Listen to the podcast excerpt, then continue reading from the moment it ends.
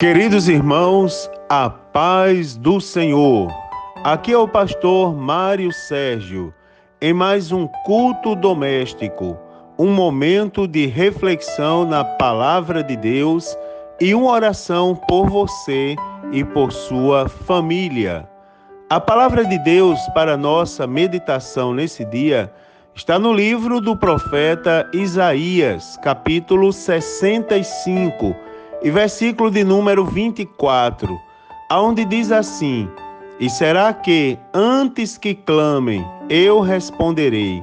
Estando eles ainda falando, eu os ouvirei. Meus queridos irmãos, que bom e que bênção é de Deus a possibilidade dele nos dar de nós nos aproximarmos da sua santa e maravilhosa presença. Presença de Deus, irmãos, é onde os milagres acontecem. A presença do Senhor, queridos, é o lugar aonde as bênçãos são acrescentadas em nossa vida, não é? Algumas pessoas sempre pensam no lugar físico. Pastor, quer dizer que o templo não tem importância? O templo que eu digo como edificação, o prédio que a gente constrói, claro que tem. O templo é um lugar que foi construído, edificado exclusivamente para adorarmos a Deus. E nós devemos ir ao templo. Quantas vezes nós não vamos ao templo e Deus não usa uma pessoa, por mais simples que seja, com a palavra que há muito tempo nós lemos muitas vezes, mas aquela pessoa é usada tremendamente, irmãos, para trazer uma palavra que edifica, que nos renova.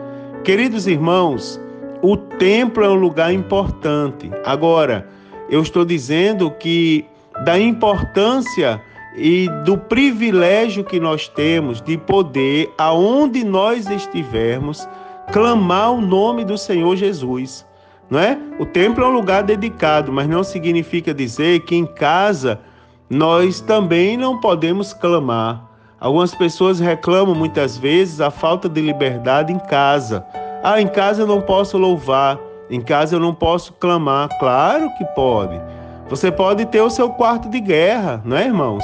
Você pode ter o seu cantinho, aonde você dobra o seu joelho e você ora ao seu Deus. Você tem vontade de gritar em alta voz e não há possibilidade na sua casa?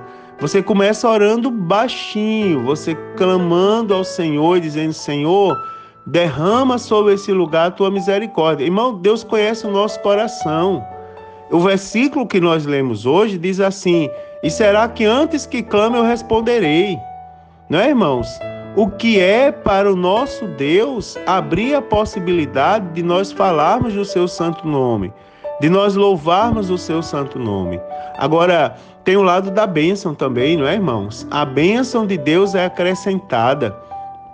Se nós tivermos no coração a, a, a intenção plantada no nosso coração o propósito de adorar Deus, Deus vai responder, irmãos, e vai abençoar a nossa vida, a nossa casa. Em nome de Jesus, isso é uma verdade, está na Bíblia Sagrada, irmãos. Não é? O, o, o clamor, a, a adoração, não deve ser algo mecânico assim, que só está nos lábios e não está no coração. Antes deve fazer parte da nossa vida. Eu estou dizendo a você, irmãos, a bênção de Deus é tão grande. Coloca o propósito de adorar a Deus. Você vai ver, vai se cumprir esse versículo na nossa vida, na sua, em nome de Jesus.